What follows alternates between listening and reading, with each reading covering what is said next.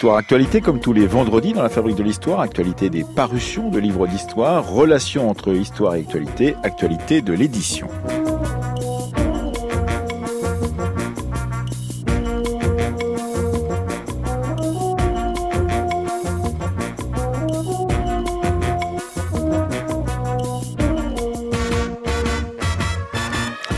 Pour commencer, nous recevrons dans cette émission d'aujourd'hui Carmen Bernand qui, dans son Histoire des peuples d'Amérique paru dans la collection Fayard Histoire, fait une synthèse incomplète et subjective, mais on en discutera avec elle justement de cette incomplétude, euh, une synthèse à partir des travaux d'ethno-histoire, d'anthropologie, d'archéologie sur euh, l'Amérique, donc depuis ce qu'on en sait, depuis même la préhistoire. Ensuite, Catherine de Copé viendra nous parler dans sa chronique euh, La fabrique de l'autre de l'histoire du mot migrant. Amélie Meffre évoquera dans sa chronique Un saut dans la loi comment en 1972 on a intégré la Grande-Bretagne à l'Europe. Nous rendrons un hommage à l'éditrice Marie-Claude Brossolet, récemment disparue, éditrice de chez Belin. Gérard Noiriel et Joël Cornet viendront nous en parler. Et puis pour finir, c'était à la une avec euh, Retro News, euh, le site de presse de la Bibliothèque nationale de France. Nous continuons à parler de 1939 euh, et de la guerre d'Espagne. Monsieur Tournesol. Réveillez-vous. C'est moi, Tintin. De grâce, réveillez-vous rien à faire. Il a certainement été drogué. Euh, tiens, mais qu'est-ce que c'est que ça? Que porte-t-il au poignet? Le bracelet de la momie. Eh oui, le bracelet de Rascal Capinck. Mais. Mais c'est Chiquito, l'assistant du général Alcazar. Alonso Hey Alonso oh Un extrait du feuilleton de France Culture, euh, coproduit par France Culture Moulinsart à la Comédie Française, réalisé par euh, Benjamin Habitant avec les comédiens de la euh, Comédie Française. Le dernier épisode de ce Temple du Soleil, c'est ce soir sur France Culture. Et là, c'était le premier épisode, les pièges de Pachacamac. J'ai trouvé qu'il était intéressant de commencer par les idées les plus larges et les plus reçues, pourrait-on dire, avec vous, Carmen Bernard. Bonjour. Bonjour. Pour, pour parler de cette histoire des peuples d'Amérique que vous publiez chez Fayard dans la collection histoire parce qu'effectivement votre livre décape, pourrait-on dire, tout un tas d'idées reçues justement qui étaient celles que, qui couraient euh, du temps où Hergé écrivait euh, Le Temple du Soleil, qui ont été beaucoup revues, euh, dites-vous, par les archéologues en particulier, puisque vous êtes ethnologue, anthropologue, historienne et que vous vous êtes attaqué à un sujet gigantesque, l'histoire des peuples d'Amérique. Et donc il y a besoin, quand on parle de cette histoire, d'aller euh, du côté des sciences euh, comme l'archéologie qui ont euh, donné des nouvelles données, pourrait-on dire, sur cette histoire lointaine et profonde des peuples d'Amérique. Je reviens à Tintin parce que ça a été une de mes lectures de, de base, fondamentale. Et j'ai des Tintins en plusieurs langues. Euh, parce qu'à chaque fois que je vais ailleurs, j'en achète. Mais euh, oui. Vous pourrez écouter le feuilleton et les feuilletons bah, que nous avons tirés justement de, de certains. Alors oui, pourquoi euh, je me suis attelée à ça? Peut-être parce que je suis une personne âgée. Si j'étais jeune, je ne l'aurais pas fait. Et que au fil du temps, j'ai fait beaucoup de cours. J'ai enseigné pendant des, des années et des années.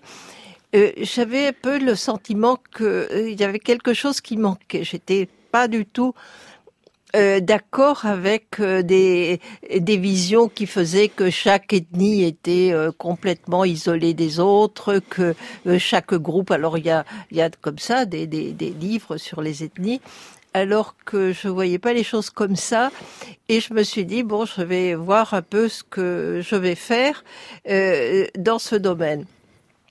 Et donc la première chose qui m'a euh, qui m'a beaucoup frappé, c'est euh, l'importance des réseaux des réseaux, alors que on sait effectivement que le char, la roue n'existait pas euh, dans cette Amérique d'avant l'arrivée des Européens. Et néanmoins, ce que vous découvrez, c'est les relations, les réseaux entre l'Amérique du Nord, l'Amérique centrale et l'Amérique du Sud sur des centaines et même des milliers de kilomètres. Avec euh, des relais, c'était quelque, c'est quelque chose de très important et qui, euh, qu'on peut suivre parce qu'il y a des objets quand même. Et donc, ce ne sont pas des spéculations. Alors, importance de de ces commerçants, j'ai beaucoup aimé toujours euh, ce côté de connexion. Et l'autre l'autre chose aussi, c'est au fond la diversité du peuplement de l'Amérique. Parce que si les gens lisent euh, toujours Tintin et toutes ces histoires, c'est quand même parce que on ne sait pas très bien d'où sont venus les Indiens. Il reste un mystère, et c'est ce mystère qui fait que les gens se passionnent pour les uns ou les autres. Et moi aussi, évidemment, euh, depuis que j'ai commencé à, travailler, enfin à apprendre euh, des choses sur euh, sur les Amérindiens. Et donc, je suis partie de là. Je ne savais pas au début. J'ai choisi des textes et tout. Je ne savais pas où j'allais aboutir. Euh, parce que vous avez construit votre travail en, marchant, pourrait-on dire. En marchant, j'étais sur les réseaux et puis je me suis rendu compte et je reviens à cette histoire de d'incomplétude qu'au fond il y avait il y avait certains thèmes qui apparaissaient tout le temps. Et donc, euh, c'est une narration euh, qui est construite autour de cela. Alors, évidemment, ces thèmes euh, comme la montagne, on va y revenir avec vous, sont aussi le fruit de votre formation. Vous êtes donc fille de républicains espagnols, arrivée en France au moment de la défaite des républicains mhm. espagnols face à Franco, reparti tout de suite théoriquement pour le Chili, mais en fait pour l'Argentine où vous avez vécu toute votre jeunesse et vous êtes euh, revenu euh, par amour de la France, par amour mhm. euh, en particulier de la recherche française et, en particulier de celui que vous aviez lu, qui était Claude Lévi-Strauss, et vous avez travaillé avec lui. Mhm. Vous avez également beaucoup travaillé en tant qu'anthropologue et ethnologue avec des gens comme Serge Gruzinski. Et tout cela donne cette œuvre foisonnante qui est Histoire des peuples d'Amérique, parce que vous allez en dehors de ce qu'on appelle maintenant, euh, dans les langages de la communication, de votre zone de confort. Vous n'êtes pas préhistorienne, vous allez travailler sur l'histoire du peuplement euh, préhistorique euh, de l'Amérique. vous vous retrouvez sur certains sujets que vous connaissez bien, en particulier toutes les questions d'anthropologie, mais il vous a fallu couvrir des zones qui étaient des zones extrêmement vastes pour pouvoir travailler sur cette question des peuples. C'est quoi d'ailleurs ces peuples d'Amérique dont vous parlez, Carmen Bernand? Il y, a, il y a plusieurs migrations, il y a plusieurs peuples, et là encore, on, sait très peu de choses, parce que peut-être aujourd'hui même, on va découvrir euh, des, nouveautés qui vont affirmer. C'est ça que j'aime. C'est pas clos, euh, c'est toujours à refaire. Alors évidemment, ils viennent de l'Asie, mais ils viennent de l'Asie par où et comment? On a toujours imaginé que c'était des hordes de, gens vêtus de peau de bête qui traversaient Bering à pied, un froid épouvantable, et puis descendaient jusqu'à la terre de feu. Euh, oui et non, parce qu'il y avait aussi des gens qui faisaient du cabotage c'est la chose la plus évidente. Mhm. Quand on regarde les cartes, les Aléoutiennes, euh, Kamtchatka, tout ça, c'est évident.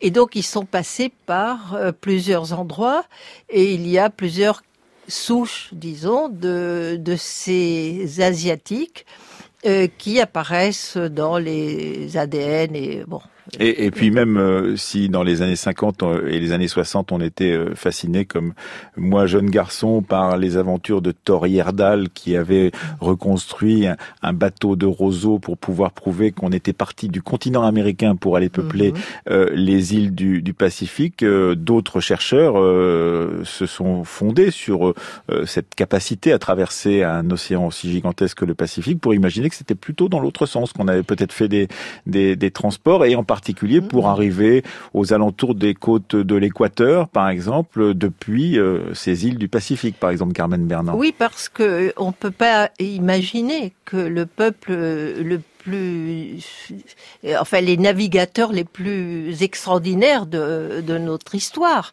qui sont les Polynésiens, se soient arrêtés à Pâques en disant bon, on va pas au-delà. Pourquoi? Et alors que euh, on a prouvé aujourd'hui qu'il y a inversion des vents, etc., etc. Donc ils sont probablement on le saura jamais parce qu'il manque, vous savez, sur les, les côtes ont été euh, euh, submergées et donc on n'a pas les objets, mais probablement il y a eu un contact ce qui ne signifie pas une influence énorme, mais contact, oui. Et puis, euh, il y a euh, des, des, manières nouvelles d'aborder ces histoires très lointaines, la génétique euh, des populations. Vous avez aussi, en tant que spécialiste de d'autres questions, vous êtes penché sur cette question-là, Carmen Bernand, pour pouvoir essayer de comprendre justement mm. d'où venaient les différentes souches génétiques qui avaient peuplé ensuite les, les, Amériques. Et puis, vous avancez, on avance doucement avec vous depuis cette histoire histoire euh, euh, des transports des populations, cette histoire de la mhm. génétique, sur les, euh, les, la domestication, la domestication mhm. à la fois des espèces végétales, la domestication des espèces animales, pour pouvoir arriver à ce que vous appelez, ce que certains appellent, moi je ne connaissais pas le terme, le, le formatif, c'est-à-dire ce moment qui est un moment de genèse, pourrait-on mhm. dire, d'une culture euh, qui n'est pas encore euh, achevée dans sa, sa, construction, mais qui est en train de se préparer. Certaines d'entre elles, dites-vous, euh, durent plus de deux millénaires avant qu'elles elles ne deviennent des cultures extrêmement visible et dont toutes les les les, les, euh, les composantes sont sont liées. Carmen Bernard. Oui, parce qu'avant les Incas et les Aztèques que tout le monde connaît, il y a eu quand même des civilisations qui ont duré euh, assez longtemps et qui ont préparé ce terrain. Formatif, c'est un mot. Euh, ce n'est pas moi qui le dis, c'est un mot euh, des archéologues que j'ai conservé parce que il apparaît si on voit une expo de tout, on, on voit formatif donc Bon, on garde ça. Et alors, on, voit des choses extraordinaires. Par exemple, l'Amazonie. Euh, qui était considérée un peu comme euh, un terrain vierge, un terrain vierge, le trou vert. On ne savait pas très bien. Maintenant, avec les techniques, on sait qu'il y a eu de grandes habitations, de, de grandes cités, des, grandes cités, et qu'il y a eu des contacts. il n'y a jamais eu une coupure avec les Andes il y a eu toujours des, choses. Et donc euh, là, j'ai trouvé que c'était passionnant parce que on voyait la mise en place, au fond, de des idéologies qui ont permis l'élaboration de grands États qui sont ceux que nous connaissons le mieux. Alors il y a donc euh, ces États qui sont les Mayas, euh, les Aztèques, les Incas bien entendu. Vous en parlez très longuement, Carmen Mernand, mais votre formation d'anthropologue vous pousse à trouver des structures, à trouver des relations, à essayer de voir euh, comment à des dizaines de milliers de kilomètres ou à des milliers de kilomètres, eh bien, on peut trouver des choses qui se ressemblent et qui, d'une certaine façon, soit sont les témoins, selon vous, euh, d'une histoire commune ancienne, soit sont les témoins de communication contemporaine entre euh, ces différents États ou ces différentes cultures. Oui, il y a des choses qui, qui m'ont frappé au fur et à mesure et je me suis dit comment expliquer ça? Par exemple, exemple, bon, euh, la montagne, le fait que euh, euh, la construction, la montagne physique hmm. et la montagne artificielle qu'on a refait, les pyramides qu'on a hmm. partout, du nord jusqu'au sud, sont le support d'une vision du monde qui est très particulière avec ciel, terre, bon, le, les axes. Et, ça, ça m'a complètement fasciné parce que les, les symboles qui apparaissent sont comparables, ne sont jamais les mêmes exactement, sont des variantes. Et alors, euh, et évidemment, comment on explique ça? Et je dis à la fin, bon, euh, je fais ce constat, mais on pourrait imaginer c'est des, des, des, formes de euh, des archétypes, j'en sais rien moi, le, la cause finale. Mais c'est cette permanence dans l'histoire. Oui, ces et en même temps, ça change tout le temps. Ces archétypes sont celles, par exemple, les figures du prédateur et de la proie, la montagne qui est matricielle ah. ou nourricière, la régénération aussi comme étant centrale et qui d'ailleurs explique, selon vous, la bonne adaptation du christianisme dans cette dans cette culture que, que, qui ne connaissait pas justement le christianisme avant l'arrivée des, des, Européens. Et donc ce, ce sont des archétypes selon vous. Et puis vous notez aussi la, la grande permanence par mhm. ailleurs euh, de divinité. Vous dites il faut quand même s'imaginer. Et on parlait l'autre jour de euh, l'Égypte antique. ben, on a eu la même religion, les mêmes divinités qui ont mhm. pu être actives pendant au moins 2500 ans et peut-être même euh, plus de temps. C'est le cas avec euh, les représentations des, des maîtres de la montagne parce que ça, moi, je, je l'ai vu. Euh, donc, il n'y a pas si longtemps, hier. Dans le siècle dernier. Mais enfin, le, mes étudiants à moi l'ont vu dans ce siècle-là. Et donc ça, ça commence, euh, on sait même pas plus quand, mm. parce que les premières pyramides sont très très anciennes, au moins 15 000 et plus avant notre ère. Et, et donc euh, oui, ça, ça m'a, ça m'a euh, beaucoup troublé, ça m'a beaucoup euh, plus également parce que c'était une sorte de défi. Et j'ai toujours voulu. Euh, vous, et vous avez euh, parlé du christianisme. Et là, je voudrais préciser que quand on dit christianisme, ce n'est pas le cléricalisme, mhm. parce qu'on fait souvent la l'amalgame et on dit non, non, ils aimaient pas euh, le, les curés, euh, effectivement, parce que c'était des impôts. C'est comme aujourd'hui. Hein. Mhm. Il y avait des dîmes et des choses que personne ne n'aime. Mais le christianisme avec euh, la résurrection, qui est la grande trouvaille, et la Vierge Marie, ça marchait très bien. Oui, et puis même euh, vous expliquez qu'il y a beaucoup de divinités duales dans cet espace euh, donc euh, de l'Amérique centrale et de l'Amérique latine avant l'arrivée des Latins justement, et que cette divinité duale eh bien permettait aux, aux évangélisateurs, aux mm. missionnaires de d'expliquer Adam et Ève par exemple, et qu'on pouvait faire entrer Adam et Ève dans cette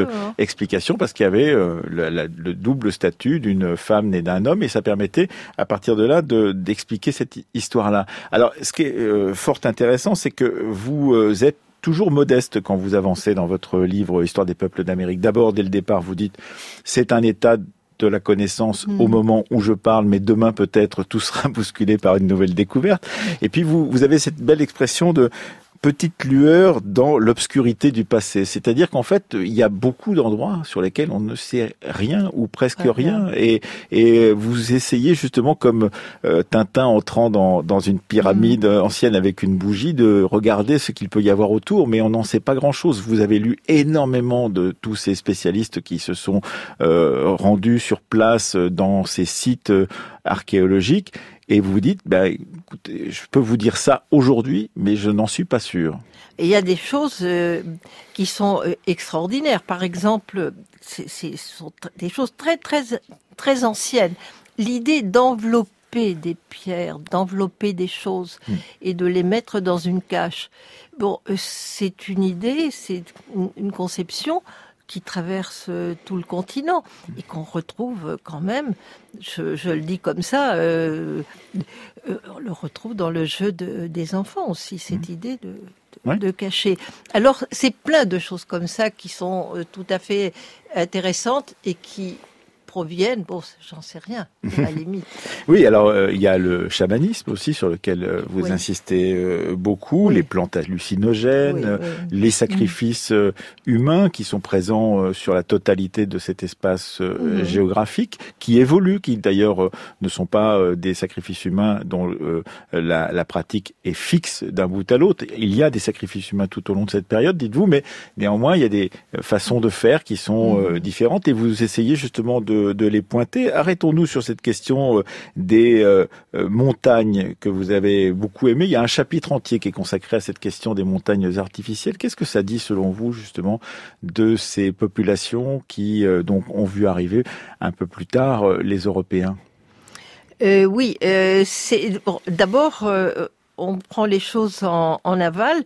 les extirpateurs n'ont jamais pu des idolâtries, mmh. parce qu'ils venaient évangéliser, et ils n'ont rien pu contre les montagnes. Mmh. Parce qu'on ne peut pas les enlever, on ne peut pas les détruire, on peut détruire à la, rigueur. Euh, euh, cette idée euh, a dû être conservée parce qu'en fait, elle était liée à la naissance des êtres humains à ce qu'on appelle l'autochtonie. Mmh. Donc, ils sont nés de cette montagne, de la terre, de, cette montagne, qui, qu'est-ce qu'elle apporte? La fertilité. On est dans des, des populations qui sont euh, agraires. Alors s'il ne pleut pas, c'est la catastrophe, tout le mhm. monde meurt. C'est quand même vital. Alors il faut faire quelque chose pour que cette montagne nourricière qui a des connexions. Ça, on m'a encore dit ça en Équateur à la fin du XXe siècle.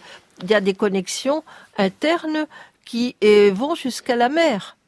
Comme une pompe. Mhm. Vous voyez, alors bon, il faut que ça marche. Et, et pour que ça marche, il faut que les dieux soient satisfaits, il faut donc les, nourrir, il faut donc aussi Oui, euh, que- faire en sorte que l'ordre du monde soit maintenu, alors qu'il est toujours euh, possible qu'il soit euh, Oui. défait. Parce que les, les dieux ne font rien gratuitement. Il faut quand même leur euh, prouver quelque chose. Et c'est c'est sans arrêt, sans arrêt, sans arrêt.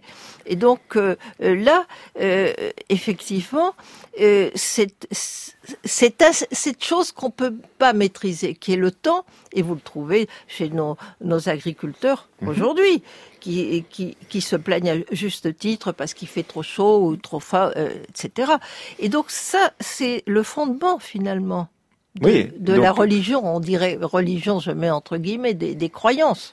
Et maintenir donc justement cette, ce bon ordre du monde, satisfaire les dieux, Ah oui, ça nécessite donc ces sacrifices en particulier euh, dans certaines de ces cultures et dans la quasi-totalité des cultures. Vous insistez par des exemple enfants, euh, Voilà, les sacrifices d'enfants, Mhm. sacrifices d'animaux, des camélidés un peu partout aussi, Oui. euh, en particulier du côté des Andes. Vous insistez beaucoup sur la question euh, euh, des, du lien à la nature par l'intermédiaire des coquillages, comment aller, on allait plonger euh, dans la mer pour récupérer des coquillages qui allaient devenir une sorte de Mhm. matière sacrée que l'on allait se partager, se passer de main en main et qu'on allait euh, vénérer aussi. Il y a donc une vision très euh, holistique, pourrait-on dire, de ce Mhm. monde latino-américain. Vous tentez de n'oublier rien dans un, un monde dont on ne sait pas grand-chose, et c'est ça qui est assez étrange, Carmen Bernand. de, de leur donner une unité. Une unité dans parce que euh, cette unité manquait, à mon avis. C'était trop fragmentaire et, et on n'arrivait à rien comprendre. Bien entendu, on peut ajouter d'autres peuples. On peut, moi, j'ai pas pu mettre tous les peuples qui ont qui ont occupé l'Amérique. Ça aurait été, euh, enfin, euh, absurde, d'une arrogance euh, terrible. Mais euh, il y a quand même des points communs comme il, il y a au Moyen-Orient, comme il y a Mhm. ailleurs.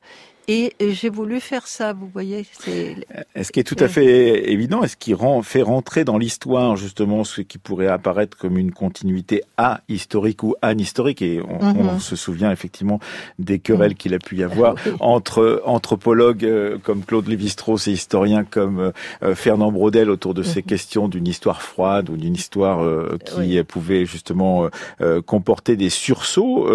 Vous euh, expliquez bien, par exemple, que l'arrivée des Européens, eh bien, non seulement euh, par la décimation des populations locales, par les Mm. maladies, euh, mais aussi euh, par l'arrivée du christianisme, etc., euh, va changer les rapports. Que, par exemple, tout simplement, on va passer euh, d'une monnaie qui, qui était le, le- le tissu.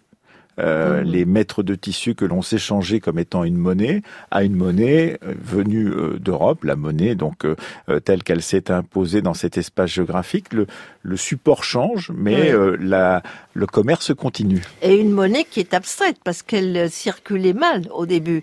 Euh, donc c'était une théorie.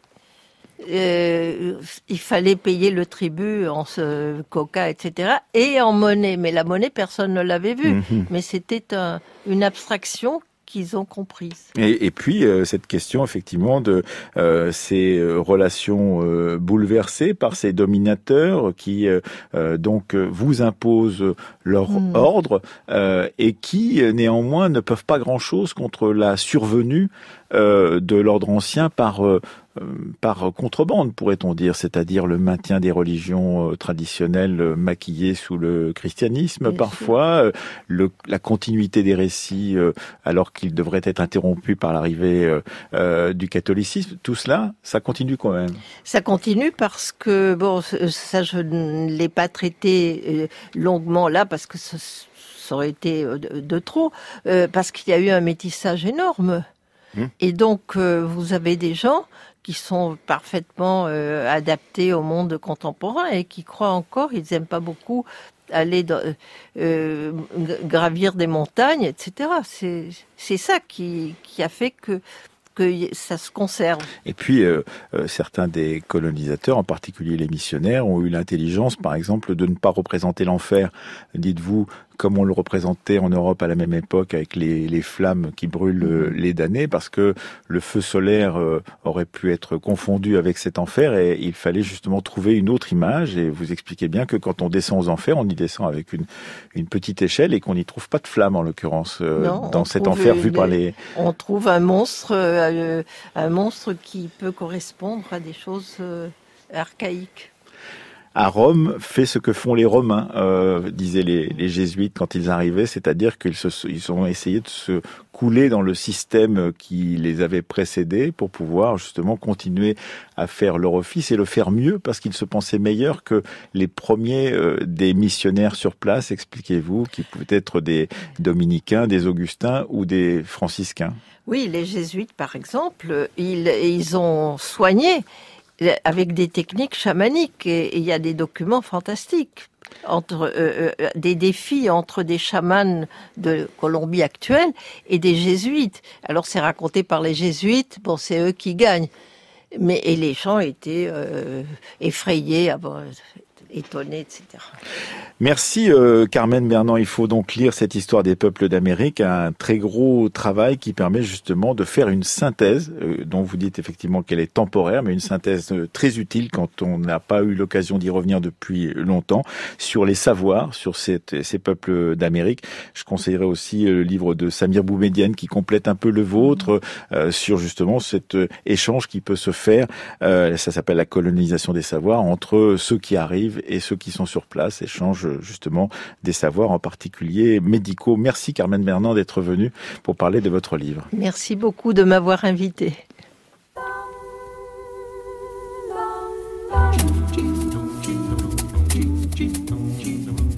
Libellis, conservateur, homme politique, insoumis, arc, geek, souffri, paysan, red cause, arc, pétroleuse, souffri. La fabrique de l'autre, Catherine de Coppet. Bonjour Catherine de Copé. Bonjour Emmanuel.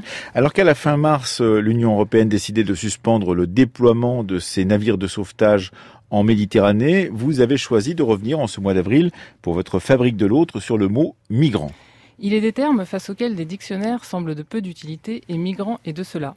Si on se tourne vers l'Académie française, on apprend qu'un migrant ou une migrante est une personne qui effectue une migration. Nous voilà bien avancés. Cela devient beaucoup plus intéressant quand on se demande quand le terme émerge en français. De fait, migrant ne date pas des années 2000, même si cette décennie a marqué un tournant dans l'usage de ce mot en France, nous y reviendrons. Il faut remonter aux années 60 pour voir apparaître le mot migrant. Il est d'abord utilisé comme adjectif dans des expressions comme population migrante et travailleurs migrants, avant de naître comme substantif, souvent au pluriel, les migrants. Alors, à qui le migrant des années 1960 fait-il référence? Le terme s'inscrit dans la longue histoire de la catégorisation des étrangers et partant de la colonisation. Dans les années 60, le migrant est un étranger qui s'installe en France. Mais regardons le contexte. En 1965 sont créés les services de liaison aux populations migrantes, ou SLPM, extension de l'administration française, censée encadrer la main-d'œuvre étrangère. Or, il faut noter que cet encadrement, qui dépend des préfectures et non de l'administration sociale, est directement hérité de l'identification coloniale à l'œuvre dans les années 50 vis-à-vis de ceux qu'on appelle alors depuis 1945 les Français musulmans d'Algérie. Dans les années 50, en métropole, il existait des conseillers techniques pour les affaires musulmanes, dépendants du ministère de l'Intérieur, et qui avaient pour mission, je cite, de faciliter l'organisation de l'assistance morale, matérielle et sociale à la population musulmane. La sociologue Françoise de Barros a bien montré comment ces services vont organiser l'assignation d'un espace physique spécifique à ces Français musulmans d'Algérie, et ce avec un double souci assez contradictoire, les séparer du reste de la population tout en essayant de les contrôler, alors même que la concentration des personnes fait craindre à l'administration une plus grande difficulté à les contrôler. Les statistiques émises par les conseillers pour les affaires musulmanes trahissent ce souci de contrôle, notamment dans la répartition des logements. L'idée implicite, Emmanuel, portée par la colonisation est que les Algériens ne peuvent par essence se mêler au reste de la population française. Et quand le terme migrant, Catherine, apparaît dans les années 60, il renforce cette politique de catégorisation qui est déjà à l'œuvre. Avec l'indépendance de l'Algérie, les Français musulmans d'Algérie changent de statut juridique pour devenir des étrangers, mais sur le terrain, les conseillers aux affaires musulmanes ne changent pas de poste. Et c'est à cette époque que s'installent dans le paysage administratif les mots migrants et immigrés qui vont s'appliquer non seulement aux Algériens, mais à tous les étrangers. Ils seront utilisés par l'administration préfectorale dans le cadre de la résorption des bidonvilles et du développement du logement social pour imposer par exemple un pourcentage maximum de familles étrangères au sein des immeubles. Ces termes migrants et immigrés permettent donc, comme montre Françoise de Barros, de poursuivre les pratiques d'identification coloniale basées sur des critères d'origine et de religion, comme dans les années 50 où l'administration opposait les Nord-Africains aux Européens, ces termes des années 60 nient la nationalité des personnes et leur statut juridique. Dire migrant ou immigré, même si la personne obtient la nationalité française, c'est la figer dans sa différence d'origine. On peut alors parler d'ethnicisation administrative. Alors c'était évidemment dans les années 60, mais qu'en est-il aujourd'hui, Catherine, de cet usage du mot migrant? Le terme a réapparu au début de la décennie 2000 à la faveur de la création de Migre Europe, un réseau d'échanges entre chercheurs et militants sur les migrations. À l'époque, Sangatte est le lieu de transit pour des centaines d'étrangers de la France vers l'Angleterre et en Méditerranée échouent des bateaux transportant des Kurdes fuyant l'Irak. Au fil des années, le terme s'est imposé dans la langue politique, médiatique et militante et cette récurrence est significative. D'abord considéré comme neutre et en cela commode pour désigner des situations d'exil très variables, le mot a fait l'objet de vives critiques, en particulier en 2015 au sein de la sphère médiatique. Un débat s'était enclenché alors après que la chaîne de télévision Al avait décidé de ne plus l'employer, lui préférant réfugié au motif que migrants ne rendaient pas compte des situations dramatiques des personnes qui tentaient de traverser la Méditerranée. Si réfugié insiste sur l'idée du secours, c'est un mot qui renvoie à un statut du droit international et en ce sens n'est pas si simple à généraliser. Défini par l'une des conventions de Genève en 1951, le réfugié est une personne qui a obtenu l'asile après avoir fui son pays sous la menace de persécution. Au niveau juridique, les personnes qui arrivent sont donc potentiellement des demandeurs d'asile et non des réfugiés. Et la classe politique a contribué aussi, Catherine, à dévoyer l'usage de ces différents termes. En opposant systématiquement réfugiés à migrants, la classe politique véhicule l'idée sous-jacente que les uns seraient les bons exilés et les autres les mauvais eu égard à la politique d'immigration européenne.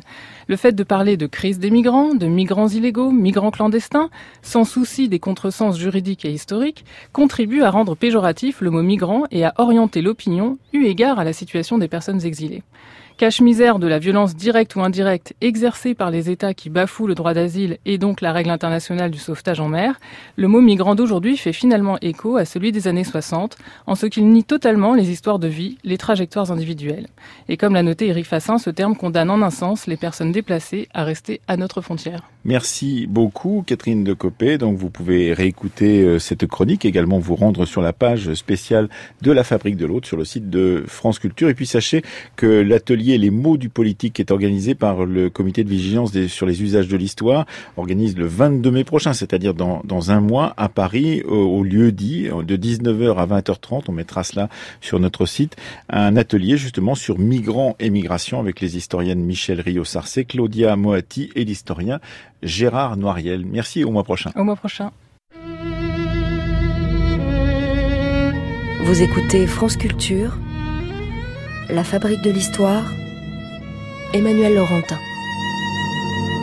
Nous avons l'habitude de rendre hommage euh, dans cette émission au moment de leur disparition aux historiens et aux historiennes, mais rarement aux éditeurs et aux éditrices. C'est ce que nous allons pourtant faire aujourd'hui avec Marie-Claude Brosselet, dont on a appris la disparition euh, vendredi dernier. C'était une très grande éditrice de sciences humaines, en particulier euh, d'histoire, aux éditions Belin. Et elle avait entre autres initié la collection Mondes Anciens, mais aussi la collection de l'histoire de France dirigée par Joël Cornette. Et également, elle était à, à l'origine d'un coup de une sorte de pari, lancer une revue qui s'appelle Genèse. On en parle tout de suite avec euh, Joël Cornette et puis on l'a enregistré hier parce qu'il ne peut pas être avec nous ce matin et puis tout de suite après avec euh, Gérard Noiriel. Joël Cornette, bonjour. Oui, bonjour. Euh, vous dirigez euh, chez Belin deux collections qui sont des collections désormais de référence, euh, la collection sur l'histoire de France qui est maintenant terminée et la collection en cours sur les mondes anciens. Vous avez eu à ce titre-là à connaître et à côtoyer très fréquemment Marie-Claude Brosselet, l'éditrice qui vous a peut-être donné envie ou à qui vous avez proposé ces collections. Est-ce que vous pouvez nous en dresser un portrait s'il vous plaît? Oui, absolument. J'ai rencontré Marie-Claude Brosselet au début des années 2000 et j'étais en quête d'un éditeur pour cette histoire de France qui était un projet. Et après plusieurs refus, j'ai donc rencontré Marie-Claude Brosselet qui était alors euh, PDG, si je puis dire, des éditions Belin. Et chose tout à fait étonnante, non seulement elle a accepté le projet, mais elle a renforcé euh, l'identité, je dirais, visuelle des livres qui sont devenus, à vrai dire, vous avez parlé de livres de référence, c'est vrai que chaque livre fait 600, 700 pages, euh, des centaines d'illustrations, des, documents, des cartes, et donc elle a ajouté un plus tout à fait formidable à la collection. Et, à partir de là, c'est vrai que nos relations étaient de plus en plus fortes autour de ces livres, de ces deux projets, plus, que des projets d'ailleurs. L'histoire de France, donc 13 volumes, plus de 10 000 pages, euh, 3000 illustrations, et maintenant les mondes anciens, euh, puisque le sixième volume de la collection euh, est sorti, et, et, je dirais que euh, Marie-Claude, avant de, mourir, a, a, eu en main l'exemplaire justement de La naissance de la Grèce, qui est le, le dernier volume paru. Euh, ce qui était intéressant avec Marie-Claude Brosselet, c'est que c'était une éditrice donc euh, héritière d'un grand groupe depuis très longtemps, euh, qui oui, était né oui. à la fin du XVIIIe siècle, mais qui... Elle, s'enorgueillissait d'ailleurs, et, et, quand on se rencontrait, on a souvent déjeuné ensemble, elle me parlait beaucoup de sa, de sa famille, et une famille, à vrai dire, qui remonte aux années, au XVIIIe siècle, au siècle des Lumières, puisqu'il savoir que euh, la famille, enfin Marie-Claude Bourselet est l'héritière euh, de, tout, du tout début des éditions Belin, qui date de 1777. Et il y a eu jusqu'en 2014, donc jusqu'à la, la revente des éditions Belin et leur rachat par Score, il y a eu donc toute une tradition familiale euh, de, de et Marie-Claude Brossolet évidemment s'enorgueillissait de, de ce passé prestigieux qu'elle voulait absolument faire fructifier. Et elle était euh, assez, il faut le dire pour euh, une éditrice, assez euh, euh, combative et elle avait la volonté aussi euh, d'être à la pointe d'une certaine façon d'une histoire qui serait à la fois populaire et c'est vrai que la grande collection sur l'histoire de France ainsi que les mondes anciens se vendent très bien, mais également très exigeante, très près des chercheurs. Absolument. J'étais très frappé par la, la, grande rigueur morale et intellectuelle, son souci de la qualité du livre, son respect du lecteur. Je dirais que c'est une humaniste. Euh, c'était une humaniste au sens du partage du savoir. C'est-à-dire que pour elle, le livre, c'était un moyen de communication, un moyen d'émancipation. Et, et c'est pour ça qu'elle était très très attentive jusqu'au moindre détail, c'est-à-dire chaque illustration, le rapport entre l'illustration et le texte. Par exemple, je, je, vous dirais que pour le premier volume de l'histoire de France, c'est les guerres de religion de, de, Nicolas Leroux, elle trouvait que le livre était un peu trop gris, comme elle dit, pas assez d'illustrations. Et donc elle en a rajouté. Et alors qu'à l'origine il y avait une centaine d'illustrations, ce qui était déjà pas mal, euh, elle en a ajouté une autre centaine, ce qui est tout à fait extraordinaire, puisque la plupart des éditeurs rechignent, euh, comme chacun sait, sur des illustrations qui coûtent très cher.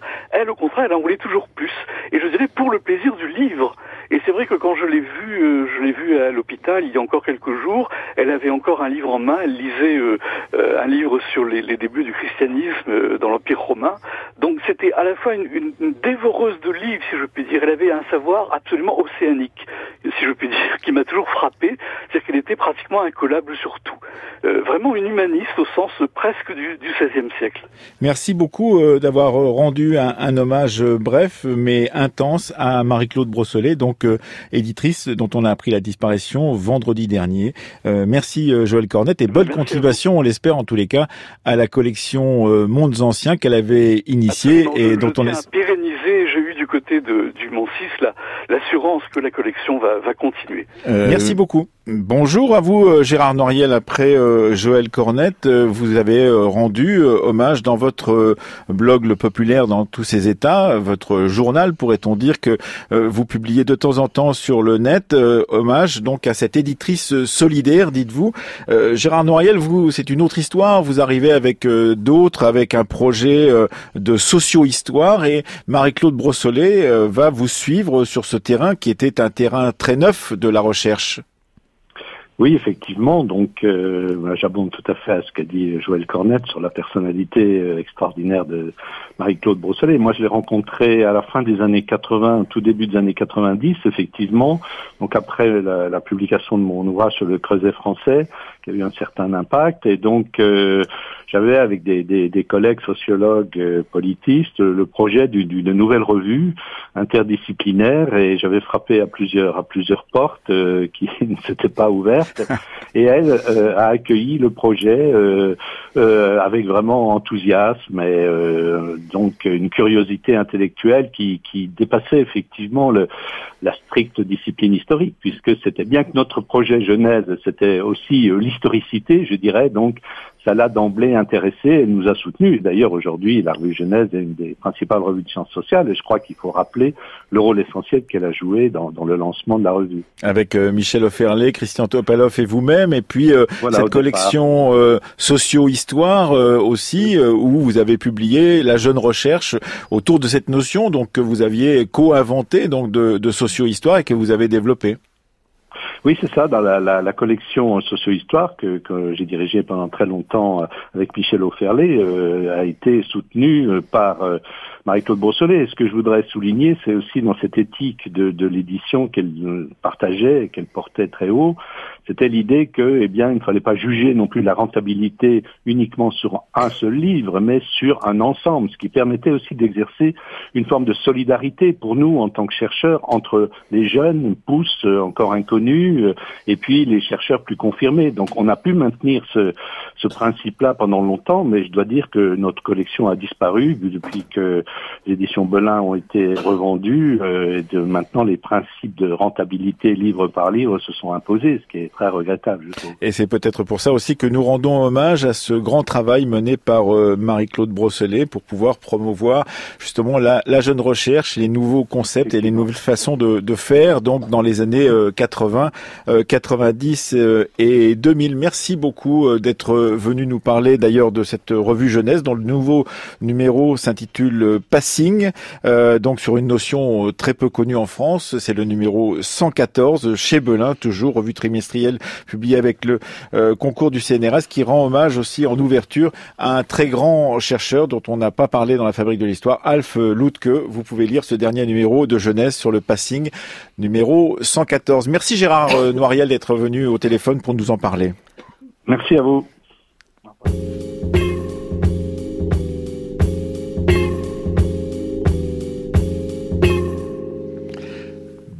Bonjour Amélie Meffre. Bonjour. Vous venez comme euh, chaque mois nous parler d'une loi ou d'un traité euh, qui permet de comprendre l'actualité et vous vous êtes euh, intéressé dans une série d'émissions donc et de chroniques autour des élections européennes et de la construction européenne aux négociations donc qui ont mené au traité d'adhésion du Royaume-Uni le 22 janvier 1972. Eh bien oui, parce que si la sortie du Royaume-Uni de l'Union européenne n'est pas simple, eh bien son entrée ne le fut pas non plus. Les négociations vont durer plus de dix ans. C'est au début des années 60 que les Britanniques commencent à discuter d'une adhésion aux communautés européennes qui viennent de se mettre en place, à savoir la CK, la CE e et l'Euratom. Le problème, c'est qu'ils souhaitent entrer dans l'Union européenne tout en conservant leurs relations privilégiées avec les États-Unis, comme avec les pays du Commonwealth. Et puis il roule toujours pour l'Association européenne de libre-échange créée en janvier 1960. Avec six autres États européens, Autriche, Danemark, Norvège, Portugal, Suède et Suisse, et eh bien cette association se veut une alternative à la CEE. E. Enfin, elle n'est pas une réussite comparée aux bons résultats du marché commun. Et donc en 1961, le Royaume-Uni craint l'isolement alors que ça bouge du côté du Commonwealth, que vient de quitter l'Afrique du Sud, et puis son rôle international s'affaiblit dans le contexte de la guerre froide. Le Premier ministre conservateur Harold Macmillan va donc œuvrer pour convaincre du bien fondé d'une adhésion à la CE. E. Les discussions s'engagent à la Chambre des communes où les travaillistes s'opposent à la candidature, craignant une Europe capitaliste trop ouverte à la libre concurrence. Mais enfin, ils vont s'abstenir et les débats aboutissent le 4 octobre 1961 à un vote de la Chambre en faveur du rattachement par 313 voix contre 4. Et cinq jours plus tard, eh ben, le Royaume-Uni pose sa candidature d'adhésion à la CE. E. Les négociations commencent en octobre avec les avec les six qui semblent plutôt favorables à un élargissement. L'Irlande demande également son adhésion en juillet, le Danemark en août et la Norvège en avril 1962. Le ministre britannique Edward Hills mène les négociations avec les six en réclamant de nombreuses entorses aux règles communautaires pour protéger ses relations avec le Commonwealth et l'association, mais aussi pour conserver sa politique agricole. Or, en 1962, la politique agricole commune se met en place avec l'organisation de marchés communs par produit et l'application de règles strictes de concurrence. Donc, L'Allemagne, le Benelux et l'Italie sont plutôt prêts à faire des concessions importantes, mais ce n'est pas le cas de la France. Eh, eh non. Le 14 janvier 1963, le général de Gaulle tient une conférence de presse au cours de laquelle il se dit opposé à l'adhésion de la Grande-Bretagne. Face à, ce veto, les négociations sur l'élargissement sont ajournées. Il faut donc attendre 1967 pour que le Royaume-Uni réitère sa demande d'adhésion. Et oui, et alors que les travaillistes au pouvoir, eh ben, ils sont devenus favorables. Le Premier ministre Harold Wilson reprend donc son bâton de pèlerin pour convaincre les six et dépose le 11 mai 1967 une nouvelle candidature. Cette fois, les Britanniques, en pleine tourmente économique, sont prêts à faire plus de concessions pour rejoindre la CE, e, mais rejettent par exemple euh, la création d'une force nucléaire européenne. De nouveau, le général de Gaulle s'oppose à une adhésion en proposant juste une association et les pourparlers eh ben, sont bloqués. Il faudra donc attendre euh, le départ du général pour qu'il reprenne justement. Et eh oui, et en juillet 1969, à peine arrivé au pouvoir, le président Pompidou propose la tenue d'une conférence entre les six pour ouvrir la voie à un élargissement de la communauté européenne. Une réunion des chefs d'État se tient à Ley début décembre 69 et aboutit à un accord pour l'ouverture de négociations sur ces adhésions. Dans la foulée, les discussions avec la Grande-Bretagne reprennent en juin 1970 et portent sur la contribution financière du Royaume-Uni et sur sa participation à la politique agricole commune. Je vous passe les détails, mais on arrive peu à peu à une entente et rebelote, la Chambre des communes vote majoritairement pour l'adhésion. Et enfin, le 22 janvier 1972, la Grande-Bretagne signe à Bruxelles le traité d'adhésion. Bon, les tractations ne s'achèvent pas pour autant. Deux ans plus tard, les Britanniques renégocient les accords et ce n'est qu'un début. Enfin, lors du référendum national du 5 juin 1975, ils approuvent à 67,2% le maintien du pays dans la CEE. Après plus de dix ans de bataille pour y rentrer, le résultat contraire aurait été dommage. Merci beaucoup Amélie d'être revenue sur cette euh, négociation d'adhésion de la Grande-Bretagne euh, à l'Europe. On peut d'ailleurs consulter le très riche site du Centre virtuel de la connaissance sur l'Europe. On mettra le lien sur notre site pour pouvoir en savoir encore un peu plus. Merci et au mois prochain.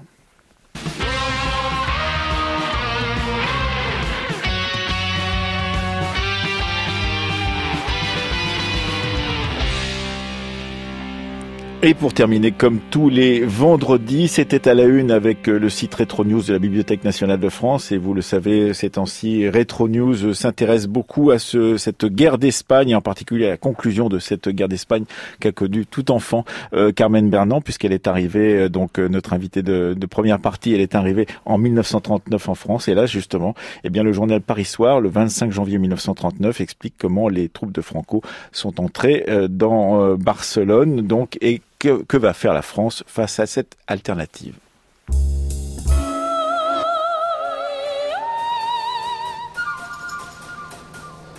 C'était à la une.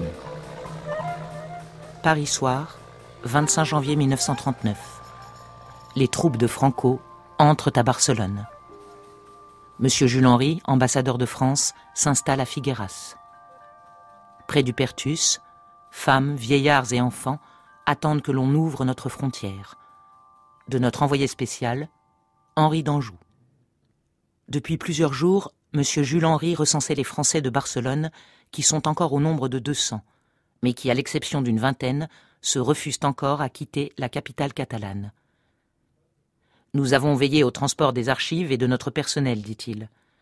Nos préparatifs de départ furent terminés mardi à 4 heures. Il nous a fallu cinq heures en automobile pour rejoindre le port de Caldetas, qui est cependant à quelques kilomètres du centre de la ville. Cela peut vous donner une idée de la difficulté du transit dans Barcelone. L'aviation nationaliste bombardait les rues et le port d'une manière incessante. C'était hallucinant. Pendant toute la journée de mercredi, je m'occupais de conduire à bord du Sirocco les réfugiés, le personnel de l'ambassade et les Français qui voulaient embarquer, poursuit M. Jules Henry. Une centaine de personnes furent ainsi mises en sécurité je pris place au milieu d'elle quand tout fut terminé. Quelques minutes avant l'embarquement, une bombe tomba à 200 mètres du Sirocco. Ce fut le seul incident du départ. Le gouvernement espagnol s'est transporté dans plusieurs villes, à Gérone, à Oloste et à Figueras, où M. Alvarez del Bayo a centralisé les services de son ministère des Affaires étrangères, me dit encore M. Jules Henry. C'est à Figueras que le colonel Morel et moi-même nous nous rendrons tout d'abord, puisque la France possède un agent consulaire.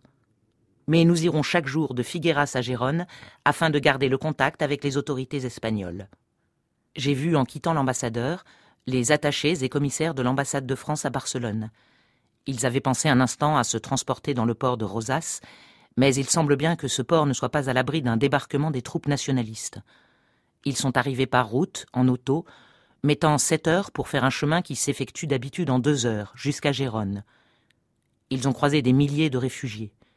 Les convois sont à chaque instant bombardés. Dans Gérone, dans Figueras envahi, les fuyards couchent dans les rues, sur le seuil des maisons, dans le froid et la pluie. J'étais tout à l'heure au Pertus, à la frontière française. À cinq kilomètres de là, des femmes, des enfants et des vieillards, visiblement affamés, attendent l'heure où notre frontière s'ouvrira devant eux. Quelques privilégiés ont pu passer, des commissaires de police espagnols que leur service conduit en France, mais ils y viennent surtout pour chercher du pain, et des femmes. Les femmes pleuraient. Leur mari avait dû rester au poste frontière espagnol. Ils ne reviendront plus, crient les femmes. Et ce sont de très jeunes femmes et des petits enfants qui s'accrochent en pleurant à leurs robes. Ils seront là demain, dit pour les rassurer le commissaire Vidal, qui est chargé d'assurer l'ordre au Pertus. Il semble bien que la frontière s'ouvrira demain matin, à l'aube, devant les malheureux qui fuient les horreurs de la guerre civile espagnole.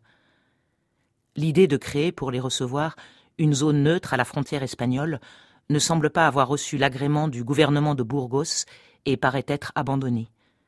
Ils seront cantonnés au Pertus, conduits à Perpignan et de là dirigés sur l'intérieur du pays, dans les départements où des centres d'hébergement sont prévus. Les rares réfugiés que l'on rencontre au Pertus sont silencieux, comme s'ils étaient assommés. Ils disent qu'en Espagne, sur la route qu'ils ont faite, l'argent n'a plus cours. Ils se sont nourris en échangeant de l'huile, de l'essence, contre des volailles et des œufs. Leur premier soin en arrivant à la frontière est d'acheter du pain, et les boulangeries doivent prévoir de nouvelles fournées. Des carabiniers encapuchonnés font à Puicerda aux émigrants une barrière sévère.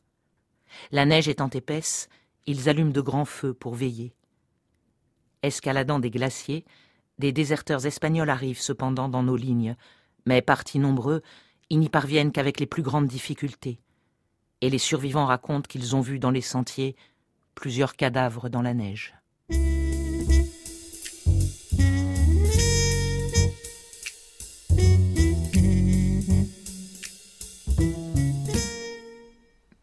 Voilà, c'était Hélène Losseur qui lisait un texte du journal Paris Soir du 25 janvier 1939 sur les réfugiés qui se précipitaient à la frontière euh, espagnole et française, donc pour pouvoir euh, euh, fuir la fin de la guerre civile espagnole, les républicains en particulier, bien évidemment. C'était il y a 80 ans maintenant et vous pouvez retrouver tout cela sur le site de Retro News de la Bibliothèque nationale de France. Beaucoup d'histoires à venir ce week-end sur France Culture, évidemment, comme d'habitude, concordance des temps à 10h demain, Jean-Noël recevra Claire Sotinel pour parler de la force intacte de Saint-Augustin. Demain soir, euh, donc samedi à 19h, l'émission d'Amory Chardot, le Jukebox, donc reviendra sur les sources de l'histoire électronique.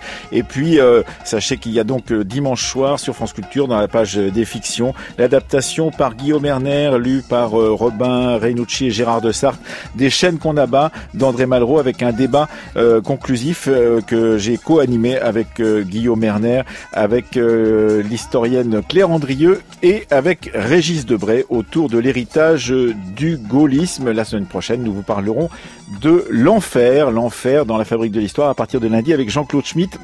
Comme d'habitude, cette émission a été préparée par Marion Dupont et Céline Leclerc. Jacques Hubert était avec nous à la technique et Thomas Duterre à la réalisation.